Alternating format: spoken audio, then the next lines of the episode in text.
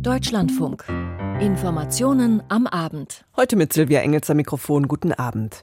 Im Kampf gegen das Coronavirus sehen viele Wissenschaftler mittlerweile eine endemische Lage erreicht. Die ist laut Definition dadurch gekennzeichnet, dass in einer bestimmten Region ein Krankheitserreger fortwährend gehäuft auftritt. Heißt also, dass Covid-19 hier langsam zur Normalität gehört und nicht mehr weggeht heißt aber auch, dass die Situation dadurch nicht unbedingt harmlos ist. So sieht es jedenfalls Gesundheitsminister Lauterbach von der SPD. Wir haben noch eine Bevölkerung, die geschützt werden muss, insbesondere in Krankenhäusern, aber auch diejenigen, die gefährdet sind, weil sie Begleiterkrankungen haben am Arbeitsplatz. Somit würden wir jetzt alles sofort fallen lassen. Dann würde natürlich die Belastung zunehmen in einer Art und Weise, wie es nicht gut vertretbar wäre. Karl Lauterbach im ZDF. Gleichwohl will die FDP ebenso wie einige unionsgeführte Länder die geltenden Corona-Beschränkungen sofort aufheben. Mehr dazu gleich. Beginnen werden wir die Sendung allerdings in Rom, wo man sich um die Gesundheit des früheren Papstes Benedikt sorgt. Außerdem in dieser halben Stunde mehr zu der offenbar besseren Lage in der Rentenkasse und zu der offenbar schlechteren Situation der Krankenhäuser. Schließlich auch mehr zu den neuen Spannungen zwischen Serbien und dem Kosovo. Passend dazu auch heute die Sendung Hintergrund ab 18.40 Uhr. Die dortige Serie über die Frage, wie sehr Sprache und Politik miteinander verwoben sind, macht heute Station auf dem Balkan.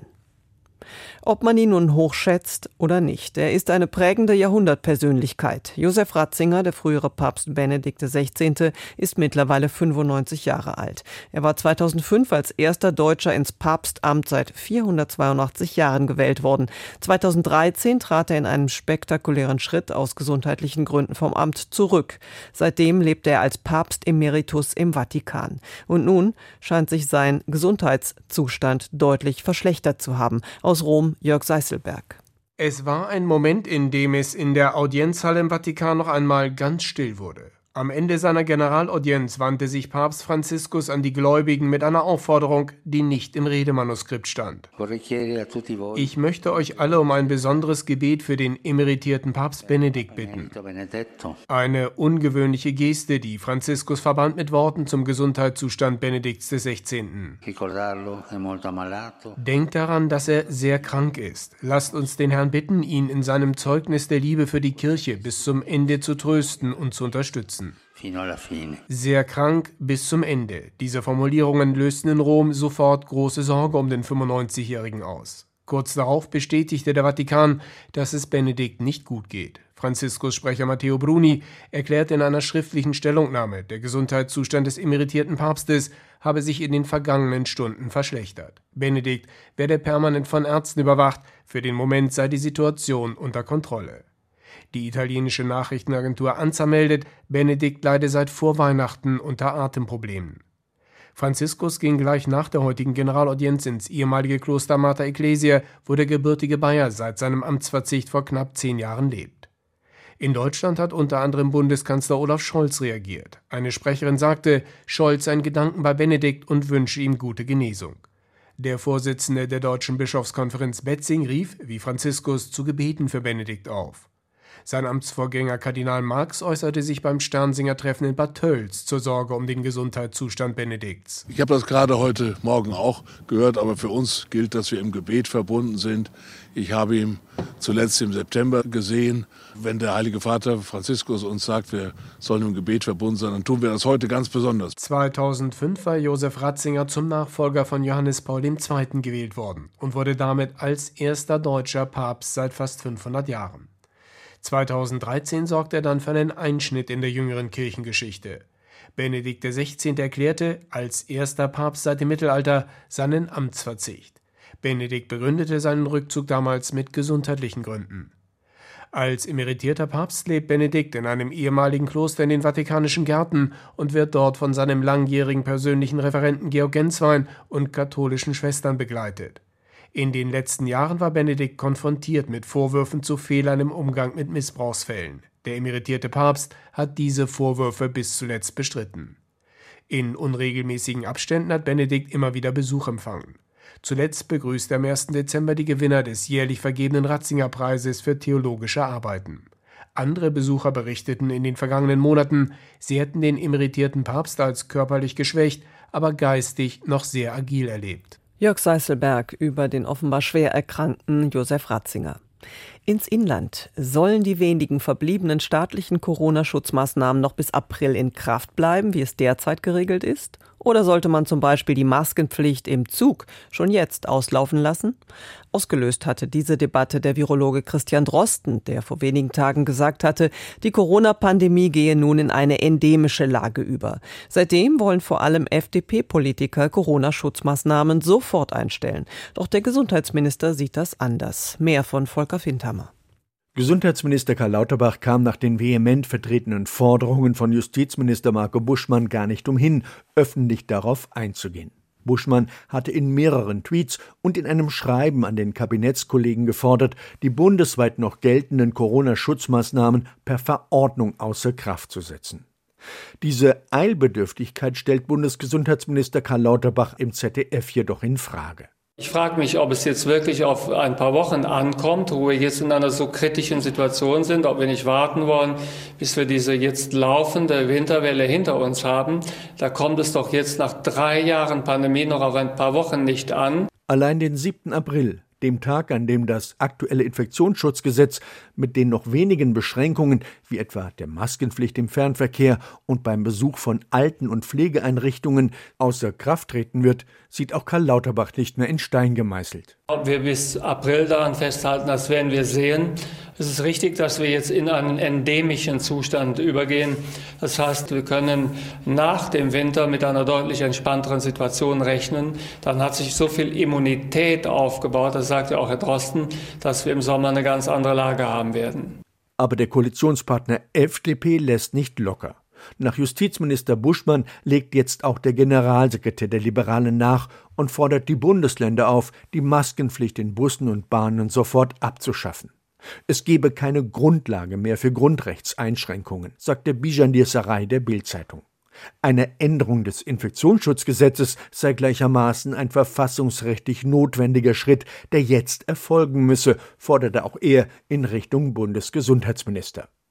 Das tut auch FDP-Vize Wolfgang Kubicki.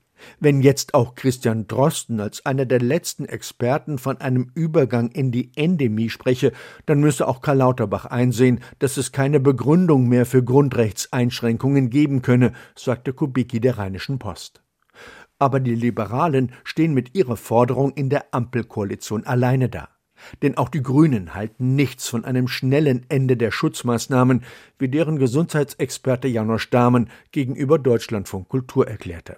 Wir haben im Moment noch sehr viele Atemwegserkrankungen, einschließlich Corona, die dazu führen, dass 10 Millionen Deutsche im Moment akut an Atemwegserkrankungen erkrankt sind. Und dann ist wichtig, dass jetzt für die kommenden Winterwochen es einfach sinnvoll ist, dass wir diese einfachen Schutzmaßnahmen nicht aus der Hand geben, sondern nochmal vorsichtig sind Tino Sorge, der gesundheitspolitische Sprecher der Bundestagsfraktion von CDU und CSU, forderte heute erneut eine Bund-Länder-Konferenz zum Jahresanfang, in der der Kanzler und die Ministerpräsidenten die bestehenden Corona-Schutzmaßnahmen schrittweise durch Empfehlungen ersetzen sollten.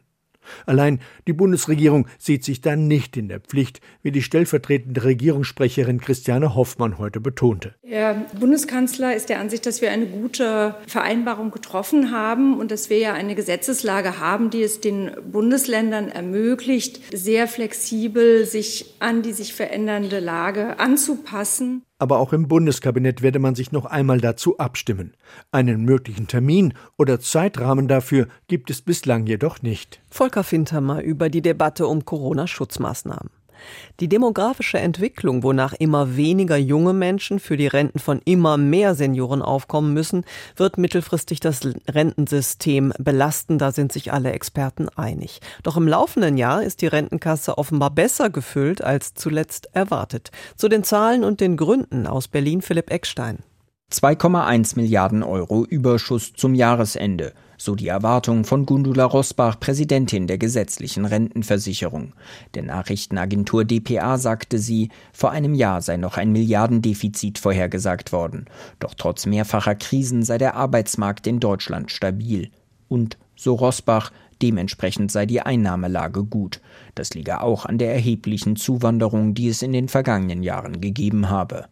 Rosbach sagte, der Beitragssatz von derzeit 18,6 Prozent zur gesetzlichen Rentenversicherung werde bis 2026 konstant bleiben. Laut dem Rentenversicherungsbericht werden die Beitragssätze danach schrittweise auf 20,2 Prozent steigen.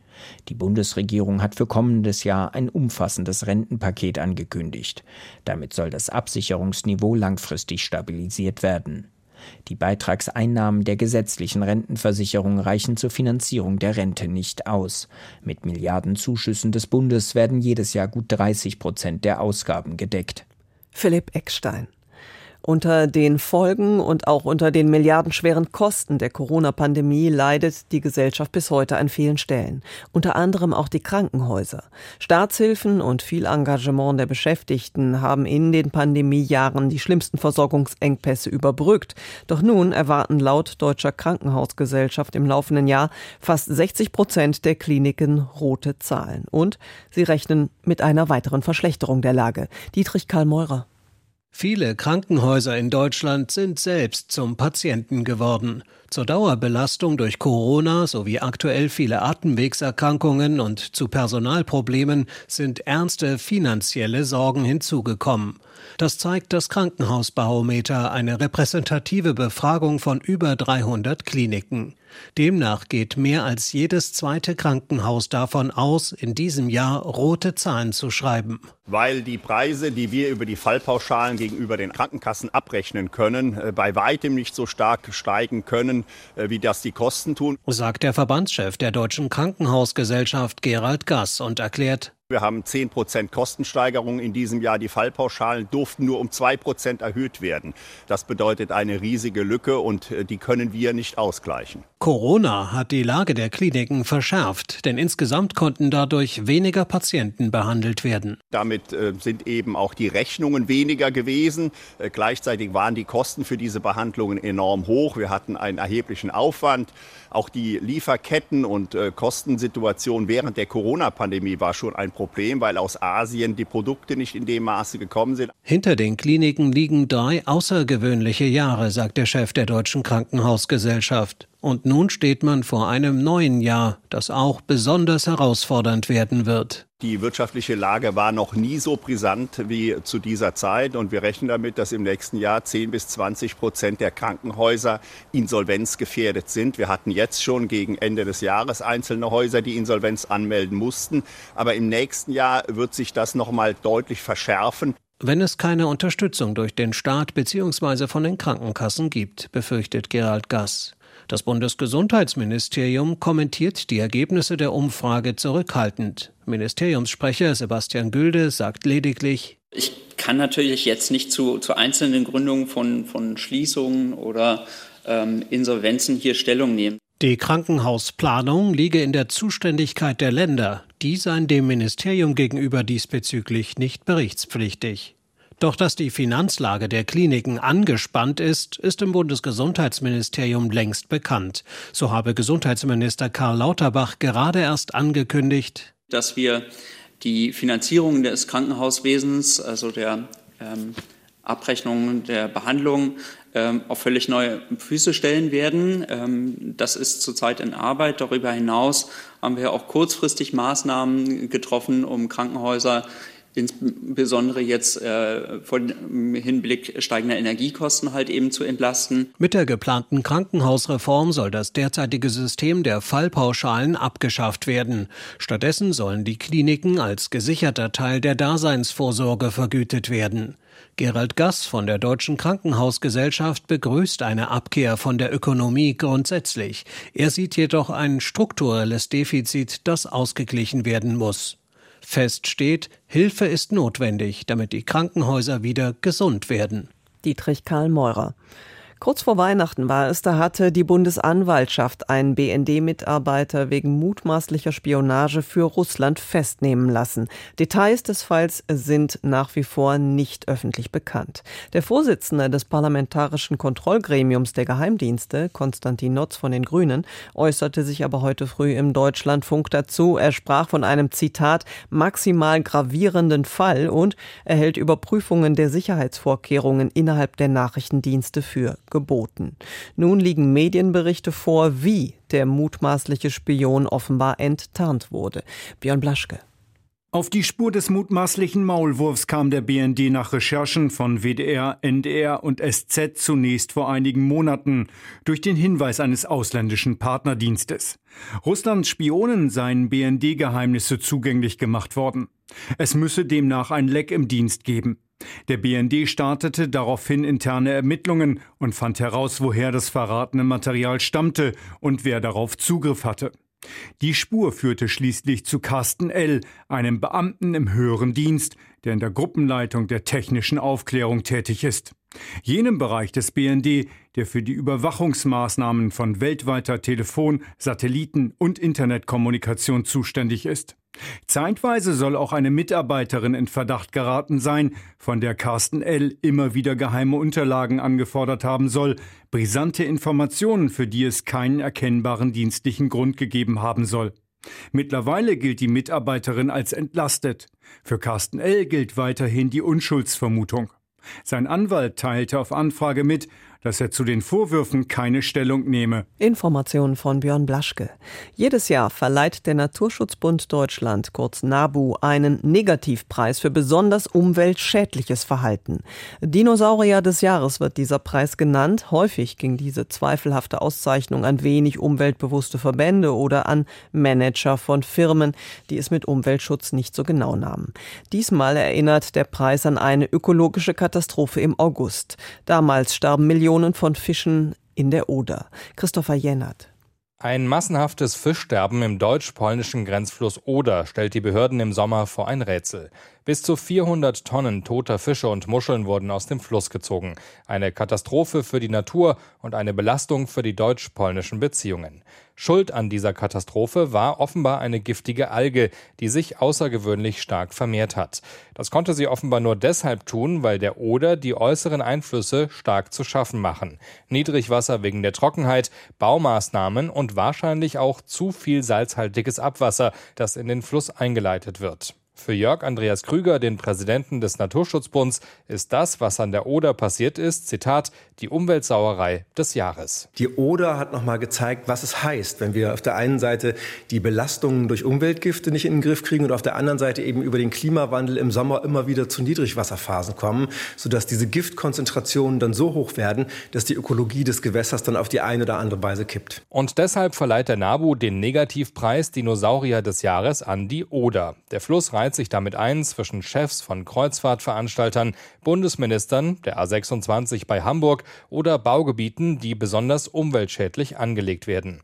In diesem Fall soll der Preis an die Oder darauf aufmerksam machen, wie schlecht es auch vielen anderen Flüssen in Deutschland geht. Die Weser zum Beispiel hat auch immer eine sehr hohe Salzfracht. Andere Flüsse haben diese hohen Nährstoffeinträge. An der Ems haben wir diese katastrophalen Eingriffe durch die vielen gewässerbaulichen Maßnahmen. Am Rhein hatten wir dieses letzte Jahr schon Niedrigwasser, sodass die Schifffahrt eingestellt werden musste. Und auch da haben sich natürlich die Schadstoffkonzentrationen unglaublich in die Höhe entwickelt. Die NABU-Gewässerexpertin Diana Nenz fordert deshalb, alle schädlichen Einflüsse auf die Gewässer sofort stoppen. Wir haben die über äh, Jahrhunderte immer weiter eingeschränkt. Wir haben kaum noch funktionierende Auen, die wirklich äh, diese Leistung äh, bieten, die wir brauchen für die Klimaanpassung, für den Naturschutz und auch für unsere eigene Wassersicherheit. Für uns die wichtigste Maßnahme ist im Prinzip auch da, den Flüssen wieder Raum zu geben. Heißt also, den Ausbau der Flüsse beenden. Vor allem auch den der Oder, sagt Jörg Andreas Krüger. Es muss nicht nur an den Einleitungen gearbeitet werden, sondern es muss auch verzichtet werden auf die Ausbaupläne, die da ja noch da sind, weil das wäre der nächste Hieb in das Ökosystem. Ein Gericht in Polen hat den Ausbau jetzt tatsächlich gestoppt, weil noch nicht geklärt ist, wie groß die Auswirkungen der Maßnahmen auf die Umwelt tatsächlich sind. Allerdings gilt diese Entscheidung nur vorerst. Christopher Jänert und zum Fischsterben an der Oder. Ein Kommentar hier im Deutschlandfunk ab 19.05 Uhr. Der ukrainische Präsident Zelensky erklärte heute, man habe seit der russischen Invasion Ende Februar die Freilassung von 1456 ukrainischen Kriegsgefangenen bewerkstelligt. Wie viele Soldaten in diesem Krieg auf ukrainischer und auf russischer Seite gestorben sind, wird von beiden Konfliktparteien nicht nach außen getragen. Zweifellos ist aber die Sehnsucht nach Frieden mittlerweile groß bei den Menschen, auch aufgrund dieses Blutzolls. Doch die Voraussetzungen für die von der Ukraine vorgeschlagene Friedenskonferenz unter UN-Führung, sie sind nicht gut. Zu dieser Debatte Frank Kapellan. Die Ukraine hat nur die Wahl zwischen Krieg und Vernichtung, erklärt Claudia Major. Für Friedensgespräche sieht die Expertin der Stiftung Wissenschaft und Politik keinerlei Chance. Es geht für Kiew darum, die russisch besetzten Gebiete zu befreien oder unter russischer Besatzung wie in Irpin oder Isium vernichtet zu werden, so Major gegenüber dem Redaktionsnetzwerk Deutschland. Auch Christoph Heusgen, Chef der Münchner Sicherheitskonferenz, sieht für Volodymyr Zelensky keine Möglichkeit, in ernsthafte Friedensgespräche einzutreten. Der Wunsch, der ukrainische Präsident müsse doch von Maximalforderungen lassen, ist doch nicht zu rechtfertigen, betont Heusgen im Deutschlandfunk. Wenn es um Maximalforderungen geht, dann geht es nur darum, dass sich die Ukraine für die Durchsetzung internationalen Rechts einsetzt und dass er fordert, dass das äh, ukrainische Territorium wieder an die Ukraine kommt, entspricht nur internationalem Recht. Und wenn er jetzt auch sagt, dass diejenigen, die äh, schwerste Menschenrechtsverletzungen, Kriegsverbrechen äh, begehen, dass man die vor ein internationales Gericht holt, das ist doch absolut nachvollziehbar. Auch von deutscher Seite hatte es an den Weihnachtsfeiertagen Forderungen nach Friedensgesprächen gegeben. So hatte SPD-Fraktionschef Rolf Mütze nicht beklagt, dass Diplomatie mit Blick auf die Ukraine in Deutschland reflexhaft abgelehnt werde. Es sei aber sinnvoll, Möglichkeiten für Verhandlungen zwischen Kiew und Moskau auszuloten. Jürgen Hart, Außenpolitiker der Union, sieht dafür allerdings kaum Chancen, solange Putin das Sagen hat. Gegenüber unserem Sender hatte der Christdemokrat Verhandlungen mit dem russischen Diktator abgelehnt und die rhetorische Frage gestellt, Gibt es vielleicht jemand anderen in Moskau, der an der Stelle Putins und sozusagen als der Nachfolger Putins in solche Verhandlungen eintreten kann, um die Möglichkeit zu haben, am grünen Tisch sozusagen auf den Status davor zurückzugehen. Dennoch sieht Christoph Heusgen, ehemaliger UN-Botschafter in New York, Chancen für Gespräche. Er verweist auf das unter UN-Vermittlung zustande gekommene Abkommen zur Lieferung von Getreide aus der Ukraine und ermuntert auch die Ampelregierung, nichts unversucht zu lassen. Ein dauerhafter Friede allerdings ist auch für ihn mit dem russischen Präsidenten nicht machbar. Die Bundesregierung muss alles ausloten, was möglich ist. Sie kann ja jetzt nicht die Hände in den Schoß legen und sagen, also jetzt warten wir mal, bis Putin weg ist. Mir geht es ja nur darum, wie bekommen wir eine Lösung, bei der wir ausgehen davon, dass sich äh, Putin daran hält. Und er hatte eben in der Vergangenheit sich an nichts gehalten. Und deswegen kann man eine langfristig stabile Lösung mit Putin nicht bekommen. Claudia Major von der Stiftung Wissenschaft und Politik rechnet nicht mit dem Ende des Krieges im kommenden Jahr zumindest dann nicht, wenn die militärische Unterstützung für die Ukraine auf dem bisherigen Niveau bleibe. Um weitere Gebiete zu befreien, benötigt sie Kampfpanzer und Schützenpanzer, betont Major. Und sie ist damit ganz auf Linie von Marie-Agnes Strack-Zimmermann. Die FDP-Abgeordnete hatte dem Kanzler erneut in scharfer Form vorgehalten, untätig zu sein. Wer von der Sorge fabuliert, es würde mit Panzerlieferungen eine rote Linie überschritten, so die Vorsitzende des Verteidigungsausschusses wörtlich, der erzählt die Geschichte des Aggressors, nicht die der Opfer.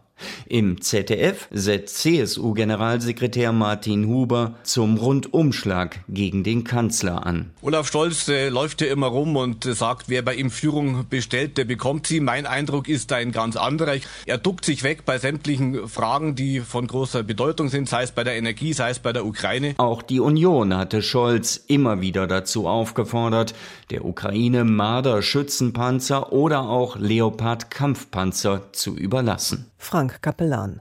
Widerspruch gegen den Kriegskurs des Kreml kann gefährlich sein. Zuletzt sorgte der angebliche Selbstmord von Pavel Antov, einem im Putin-System reich gewordenen russischen Politiker in Indien, für Wirbel. Er soll zuvor den Ukraine-Krieg kritisiert haben. Ob darin ein Zusammenhang zu seinem Tod zu suchen ist, ist unklar. Klar ist dagegen, dass offene Opposition gegen Putin Mut erfordert und nicht nur in Russland, sondern auch in Belarus zu langen Haftstrafen führen kann. Über Urteile gegen drei Männer in Minsk berichtet Christina Nagel. Drei Monate war hinter verschlossenen Türen verhandelt worden. Nun fielen die Urteile, die wie vom belarussischen Machthaber Lukaschenko angekündigt hart und deutlich ausfielen. Gegen alle drei wurden Haftstrafen von über 20 Jahren verhängt, weil sie wenige Tage nach dem Einmarsch russischer Truppen in die Ukraine eine Signalanlage an der Eisenbahnstrecke Richtung Ukraine in Brand gesteckt haben sollen. Das Gericht wertete die Tat nicht als Brandstiftung oder vorsätzliche Beschädigung, sondern als einen Terrorakt, durch den die nationale Sicherheit in Belarus gefährdet worden sei. Die drei Männer seien Terroristen, die sich des Staatsverrats schuldig gemacht hätten. Für belarussische Menschenrechtsorganisationen hingegen sind es politische Gefangene. Bereits vor Weihnachten war ein Mann wegen eines Sabotageaktes an einer Bahnlinie zu 16 Jahren Straflager verurteilt worden. In den ersten Wochen und Monaten des Ukraine-Krieges hatte es immer wieder Anschläge auf Bahninfrastruktur in Belarus gegeben, um, wie es in den sozialen Medien hieß, russische Militärtransporte in die Ukraine zu verhindern. Die Spannungen zwischen den Führungen des Kosovo und Serbiens halten an. Der Konflikt reicht tief, weil Belgrad die Unabhängigkeit des Kosovo nie anerkannt hat. Nun überziehen sich die Führungen in Belgrad und Pristina wechselseitig mit Drohungen. Pristina hat heute den größten Grenzübergang zu Serbien schließen lassen. Über die Lage Oliver Schosch. Es ist die höchste Eskalationsstufe seit vielen Jahren im Kosovo. Der serbische Präsident Alexander Vucic hat die Armee in Kampfbereitschaft versetzt. 5000 Spezialkräfte sollen einsatzbereit gemacht werden. Allerdings wird die volle Zahl erst Ende kommenden Jahres erreicht. Und Vucic klang bislang noch nicht so, als ob er tatsächlich in den Kosovo einmarschieren wollen würde. Der serbische Präsident ist vermutlich auch nicht wahnsinnig, denn er würde dort auf 3500 NATO-Soldaten der KFOR Friedensmission stoßen, die im Kosovo stationiert sind. Gestern Nachmittag gab sich Vucic besonnen.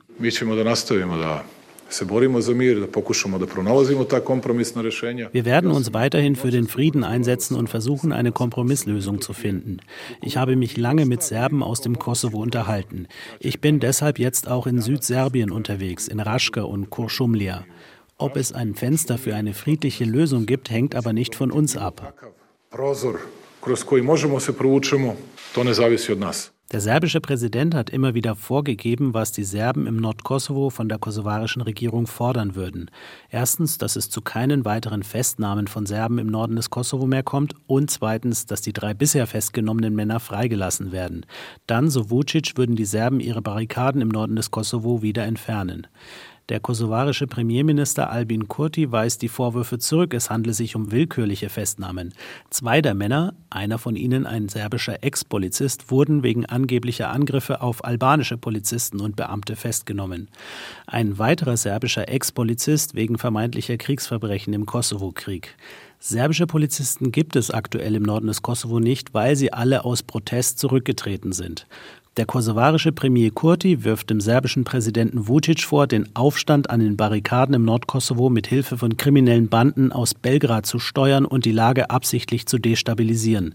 Albin Kurti sieht einen größeren Zusammenhang, den er im bosnischen Fernsehsender O-Kanal erklärte. Vlast u Beogradu je ta koja želi da svojim die Regierung in Belgrad nutzt ihr Potenzial zur Destabilisierung der Region, um als erste in der Europäischen Union und den USA gehört zu werden. Nehmen Sie das Beispiel des NATO-Landes Montenegro. Dort hat es Serbien gemeinsam mit Russland geschafft, das Land zu destabilisieren, sodass es zu einer anhaltenden Regierungskrise gekommen ist. Und das wollen Sie nun auch mit allen anderen Ländern unseres Westbalkans versuchen da pokušavaju isto i po drugim zemljama našeg zapadnog Balkana. Beim Konflikt geht es um den nördlichsten Zipfel des Kosovos, das Grenzgebiet zu Serbien, etwas mehr als 10 Prozent des Landes. Hier gibt es rund 50.000 Bewohner, überwiegend Serben, in vier Gemeinden. Viele von ihnen sind im Aufstand. Angefangen hatte es mit der mittlerweile zurückgezogenen Abschaffung der serbischen Autonummernschilder.